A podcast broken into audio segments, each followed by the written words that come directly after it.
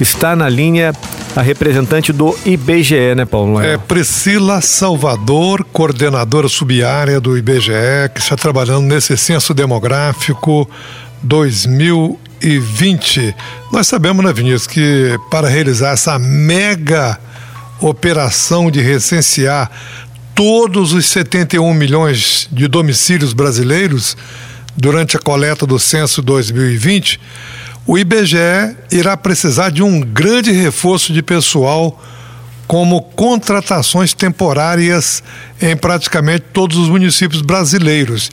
E aqui, no município de São Francisco, nós vamos precisar também. Quais são os critérios, Priscila? Que, qual a dica que você dá para que as pessoas possam aproveitar para fazer esse concurso de vaga provisória para trabalhar para o IBGE? Bom dia, Priscila. Bom dia, Paulo. Bom dia a todos.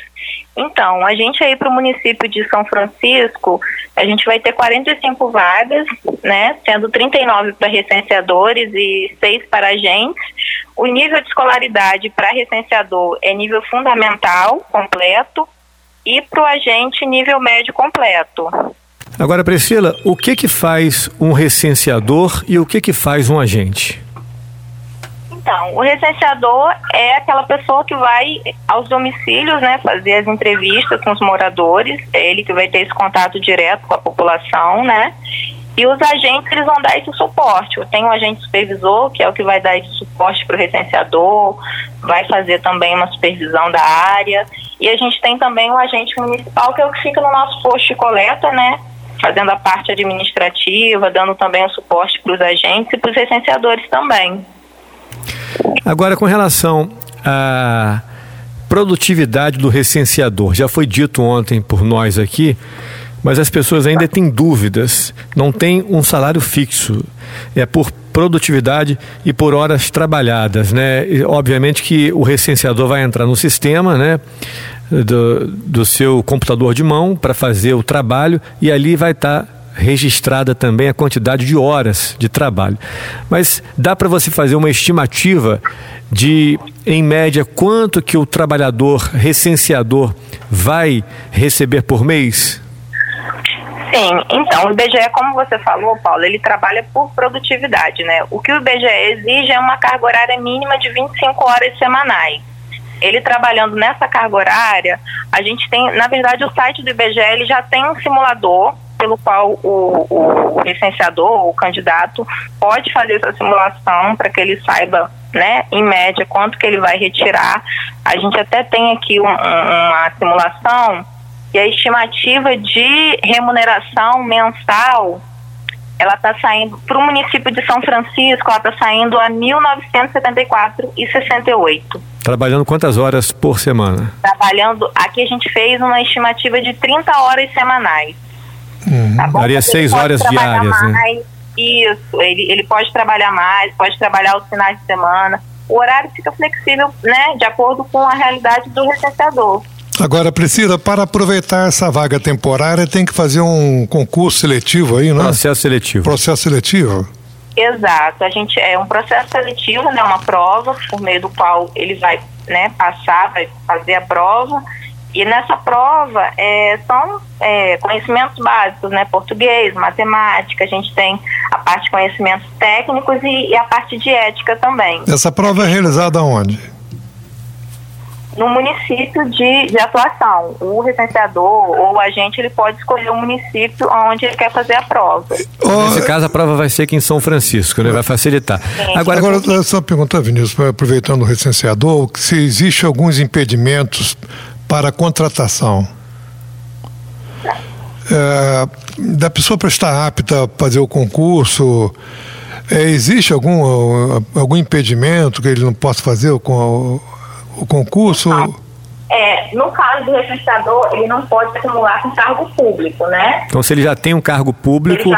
Exato, aí ele não pode. Mas hum. se ele trabalha numa empresa privada, ele pode sim acumular esse cargo. Agora, eu tiro uma dúvida. Com relação ao recenseador, uma vez ele cumprindo é, todas as atribuições que foi conferida a ele, né, foi determinada a ele, de cobrir uma área, Vamos imaginar que ele faça isso em um mês, por exemplo. Cobriu toda aquela área. Aí acaba o trabalho, ele, ele o contrato temporário dele encerra. Como que, vai, como que vai funcionar isso aí? Na essa... verdade, é, então, ele vai ter um setor para ele trabalhar. Conforme ele vai trabalhando e vai finalizando a área dele ali, vão sendo liberados novos setores para ele trabalhar. Ah, então o contrato ele é, é por produtividade, mas ele tem uma, uma vigência, né? Não vai quando acabar uma determinada área que ele já fez, não acaba o contrato de imediato, né? Serão não, não, serão não. dias fixos, né? De, de, meses fixos. Quantos meses de contrato temporário?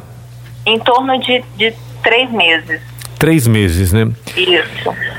Bom, com relação ao agente, o recenseador, nós já falamos aqui, a exigência é ensino fundamental. E para recenseador nós temos quantas vagas? Só um minutinho, Vinícius. Para recenseador nós temos 39 vagas. Agora, é o maior, é o maior contingente, né?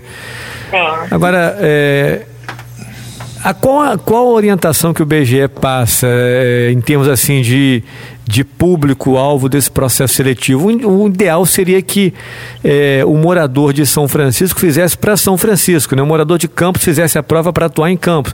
Porque aí cada cidade, sendo quem mora naquela cidade, conhece a realidade local, né, Priscila? Exatamente. O intuito é esse. Quanto mais a gente puder captar pessoas da própria região onde vai ser é, realizado o, a entrevista, o censo, será melhor para a gente né, e para o próprio trabalhador, para o recenseador, questão de deslocamento, tudo isso vai facilitar também. Mas, mas quem quiser fazer a prova para outra cidade ou, e vice-versa, poderá fazer, não há nenhum impedimento não, né? Não, sem problema nenhum. Agora tem quais são as atribuições nesse período quem vai trabalhar? É, ele vai só acompanhar as atividades da coleta de dados só? Quem, o, quem você está se referindo? O agente? O agente censitário.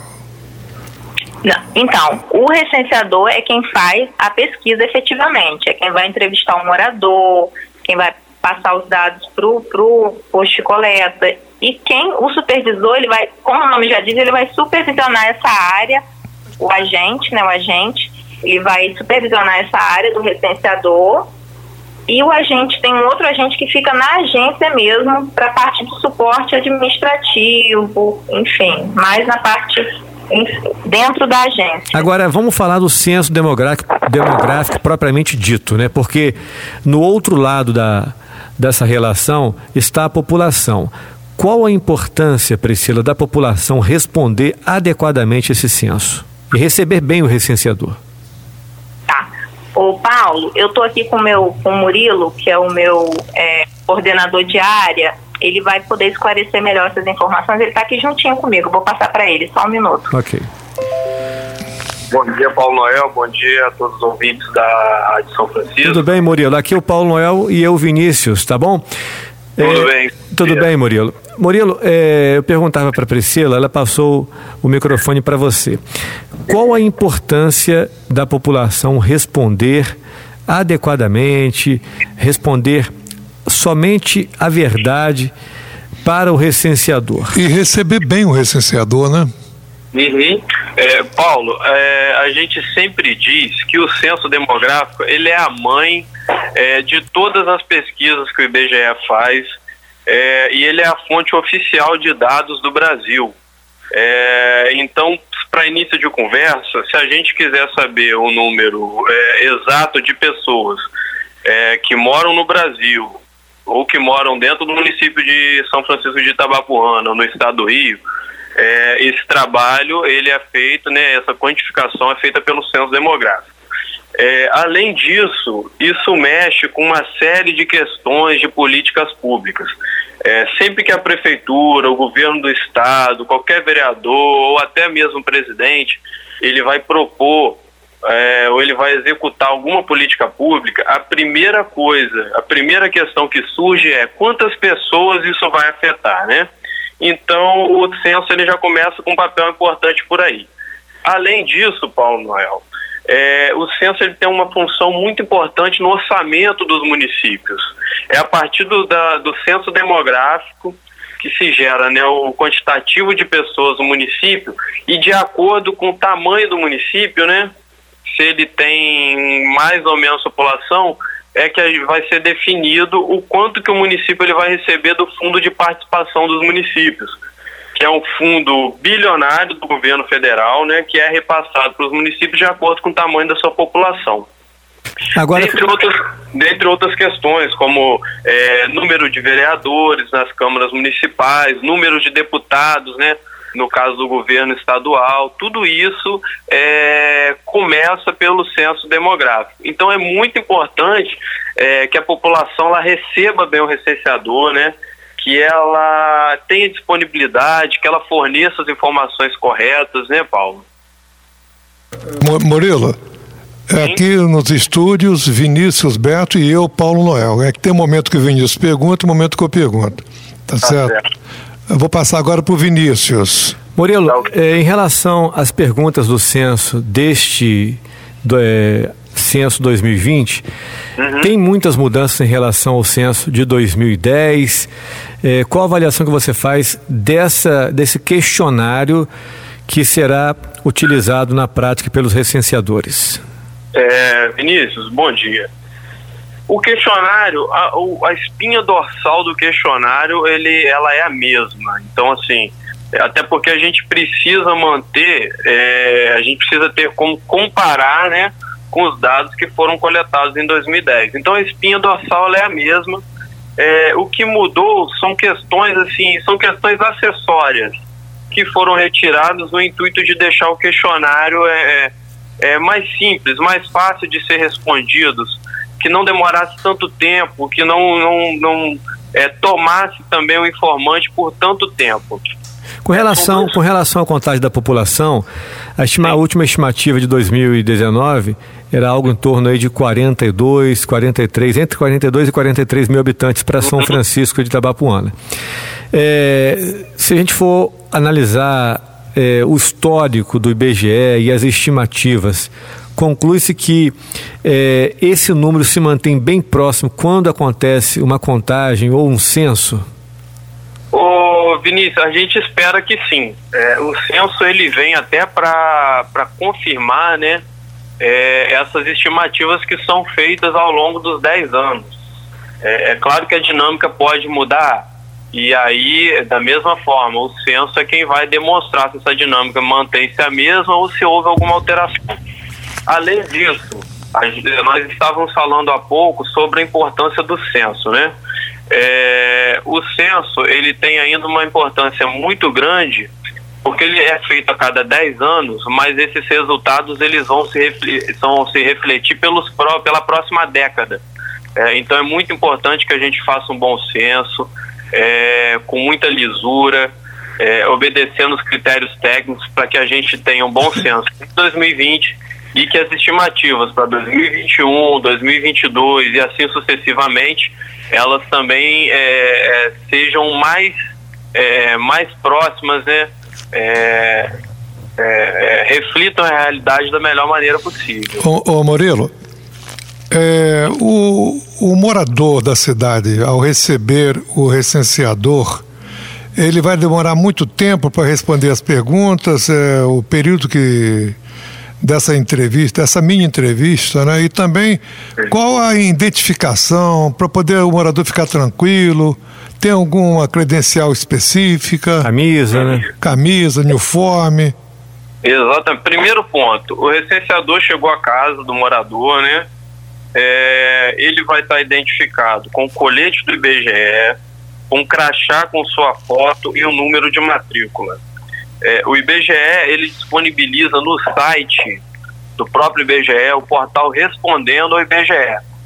Nesse portal, o morador desconfiado ele pode entrar e digitar lá o número da matrícula informada pelo recenseador e o recenseador, e, é, e aí ele consegue ver se de fato aquele recenseador é um recenseador do IBGE. Agora, com relação aos dados informados, por exemplo, tem pessoas que têm dificuldade e constrangimento de falar quanto que ganham por mês, né? É um, é um exemplo, né? Uhum. É, essa informação, só para que a população fique tranquila, é usada para quê? É uma informação sigilosa. O primeiro passo, a gente não, não passa nome, a gente não fornece nome, é, identificação de nenhum morador, nem de nenhum informante do IBGE. Tanto na, no, no, censo quanto nas nossas pesquisas corriqueiras, como a PNAD contínua que existe aí no município. A gente está em São Francisco direto com a inclusive, coleta... Inclusive teve um período que eu fui uma das famílias visitadas Sim. pela pela metodologia da PNAD, né, que vocês falam. Né? Exatamente. E o centro da mesma forma. Então a gente não identifica quem é o morador, a gente não divulga quanto que cada pessoa, né, é, de modo a identificá-la recebe. Então não tem como ninguém entrar no site do IBGE depois e descobrir quanto que o seu vizinho recebe. Perfeito. É, esse, esse, dado é sigiloso, né? E ele é usado apenas para a estatística, ou seja, para a gente saber a média de rendimento do brasileiro ou no caso do município de São Francisco, a média do rendimento do morador de São Francisco, para a gente poder comparar com outros municípios, para a gente comparar com o que estava no passado, ou seja, para a gente saber se está aumentando, se está diminuindo, se a situação está melhorando ou se está piorando, entendeu, Paulo? O morador tem que assinar algum documento no momento que termina o, o, o questionário? Não, no momento que termina o questionário ele não assina nenhum documento. É, o questionário ele é feito no no dispositivo móvel né, de coleta, que é um smartphone preparado para receber o questionário do IBGE. O que ele pode ter que fazer é uma assinatura eletrônica no próprio, no próprio DMC, no próprio celular. Ele tem que, é, ele tem que colocar essa assinatura? Isso, isso é até uma forma nossa, Paulo, de controlar é, o trabalho do próprio recenseador também, para a gente ter a certeza de que quem respondeu aquilo ali foi o próprio morador. É, da mesma forma, isso aí não é divulgado, isso, esses dados é, pessoais, eles são apenas para o nosso controle interno aqui, para o meu controle, para o controle da Priscila, é, de que todos os moradores eles foram devidamente é, é entrevistados, entendeu? Aquele morador que não recebeu, bom, aqui em casa não passou nenhuma equipe do IBGE, ele gostaria de participar, o que, que ele tem que fazer? ele pode procurar o posto de coleta, aqui no caso, aí em São Francisco, ele vai estar sediado é, junto à Secretaria Municipal de Pesca.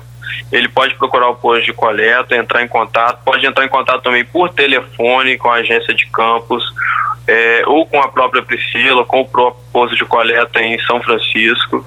É, e aí a gente vai estar tá indo até o morador, a gente vai fazer essa verificação é, em primeiro lugar, para saber se de fato aquela casa não foi é, recenseada, porque muitas vezes, Paulo, é, às vezes quem respondeu foi o, o, o esposo ou a esposa. Ou às, vezes, ou às vezes a casa a casa estava fechada, né? Ex, exato, a casa estava fechada naquele momento, então o recenseador ele vai repassar ali também mas na dúvida ele pode procurar o posto de coleta e a gente vai fazer essa verificação, não tendo respondido, é, ele vai poder responder normalmente ao censo.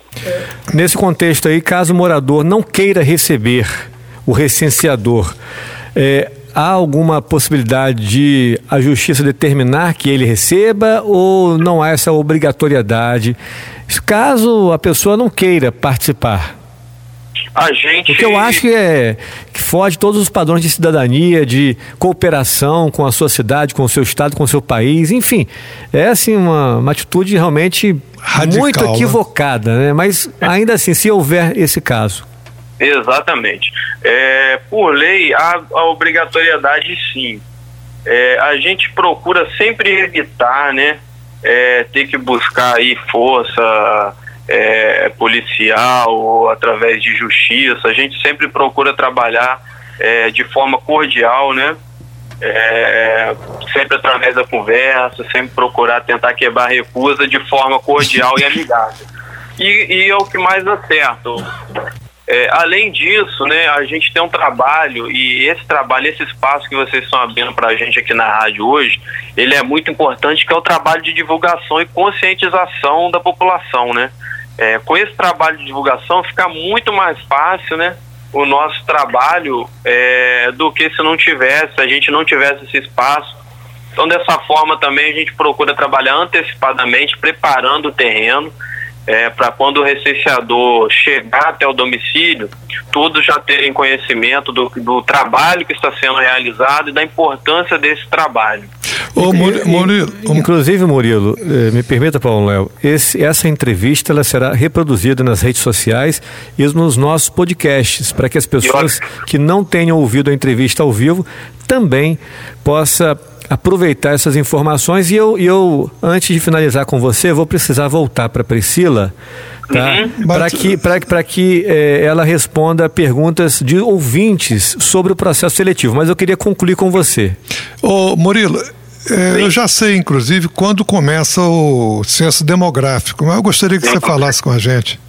Sim, a coleta do censo demográfico começa no dia 1 de agosto de 2020 e ela vai até o dia 31 de outubro de 2020. E então, quando que esses dados meses. estarão eh, já computados e disponíveis à sociedade brasileira, ao governo, enfim? A gente tem um planejamento de já em dezembro estar tá divulgando os quantitativos da população é, para o governo federal e na grande mídia também, para todas as pessoas que quiserem. Como eu disse, é, esses dados eles vão balizar a distribuição do Fundo de Participação dos Municípios de 2021.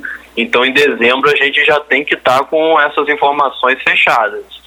Ô Murilo, com relação ao Índice de Desenvolvimento Humano, nós sabemos que a ONU, Organização das Nações Unidas, utiliza o banco de dados de cada país para confeccionar o IDH. O IDH geralmente é divulgado três anos após o censo demográfico. São Francisco de Tabapuana, você deve saber, amarga o segundo pior IDH do estado do Rio de Janeiro. A gente tem esperanças de que, a partir é, desse retrato atual de 2020, poderemos mudar, mas não acredito que mudaremos significativamente. Talvez uma mudança leve para melhor.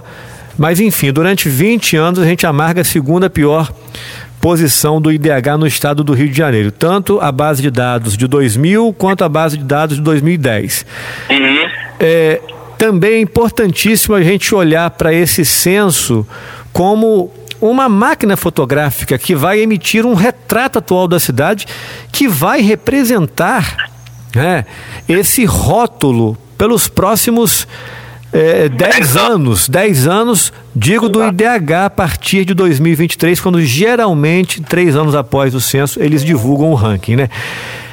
E qual a importância, na sua opinião, é, levando em consideração essa questão do IDH que é muito utilizado é, nos municípios, nos estados, no Brasil todo? Ô Paulo, você usou uma analogia perfeita que é a analogia que nós sempre utilizamos, que o censo ele é um retrato do é, a nossa missão, o IBGE é retratar o Brasil. Então a gente sempre usa essa figura do retrato. É, quando a gente fala do censo, a gente quer fazer um retrato da população de São Francisco e a gente quer fazer um retrato em alta definição, ou seja, a gente quer fazer com a melhor qualidade possível. É, e quanto melhor os dados que a gente coletar, né, melhor vai ser o reflexo lá na frente nas outras pesquisas, né, dos outros indicadores que serão feitos a partir desse nosso trabalho. Um exemplo é o próprio IDH. Ok, agradeço a você. Preciso que volte a Priscila para que ela responda algumas perguntas sobre o processo seletivo que chegaram aqui no nosso WhatsApp de ouvintes que estão interagindo conosco. Tá bom, Murilo? Tá certo, eu agradeço é, muito. Murilo, mais uma vez. Perdão, qual, qual o cargo seu no IBGE? Eu sou o coordenador de área, né? A Priscila é a coordenadora de sub-área. Ela fica responsável pelo município de São Francisco e o norte do município de Campos. É, e eu, como coordenador de área, eu fico responsável por toda a região. É, é Murilo Campos, de quê? Murilo Nogueira. Murilo Nogueira. Campos, São Francisco. Campos, São Francisco, São João, Cardoso Moreira, Italva e São Fidélis, né? Bom, eu, então, eu Como é um trabalho árduo, eu preciso dessa ajuda aí da Priscila né, e dos demais colegas para poder estar tá acompanhando mais de perto, para dar uma atenção especial aí para cada um dos municípios. Caro Murilo, nós agradecemos sua gentileza de explicação. Peço que você leve nosso abraço a toda a equipe do Censo do, do IBGE, especialmente o Alan Ziz. Com é... certeza, meu mentor. Deve um abraço aqui do Paulo Noel. Desejar para... sucesso, né? É, sucesso. O Alan Aziz aí é um companheiro nosso, irmão nosso. Um grande abraço para ele aí, tá bom? Desejar sucesso no censo demográfico, tá bom? Com certeza, Paulo. Eu agradeço também aí pela abertura do espaço, que a gente possa estar fazendo esse trabalho de divulgação. É, fica aqui um forte abraço a toda a equipe aí, também a todos os ouvintes. É, e agora eu volto aqui com o microfone para Priscila, é, para ela poder responder as perguntas dos ouvintes. Muito obrigado, Murilo. Bom, vamos a Priscila. Priscila, alguns ouvintes estão interagindo, perguntando. É, a primeira pergunta vem da Lindineia.